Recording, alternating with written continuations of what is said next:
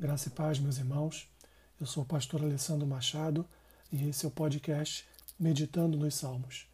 Hoje com o Salmo 43, que diz assim: Faze-me justiça, ó Deus, e pleiteia a minha causa contra a nação contenciosa.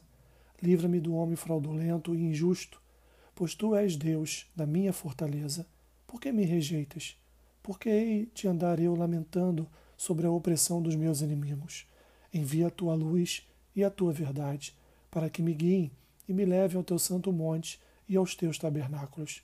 Então irei ao altar de Deus, de Deus, que é a minha grande alegria. Ao som da harpa eu te louvarei, ó Deus, Deus meu. Porque estás abatida, ó minha alma? Porque te perturbas dentro de mim? Espera em Deus, pois ainda o louvarei, a Ele, meu auxílio e Deus meu. Continuação do Salmo 42 dos filhos de Corá. A terceira estrofe desse hino, onde o salmista pleiteia o socorro e a justiça de Deus. O salmista concentra-se na nação infiel, com quem contende, mas também reclama de homem fraudulento e injusto que o atormenta na sua alma. Versículo 1. Parece que há uma certa demora na resposta de Deus, como está no versículo 2. A reclamação, inclusive, se repete conforme está lá no Salmo 42, versículo 9.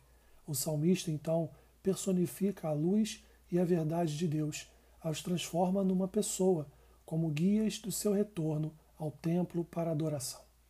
Por fim, o salmista encerra o hino, mais uma vez com um alto exame, notando o abatimento da sua alma pela distância de Deus e de sua casa de oração.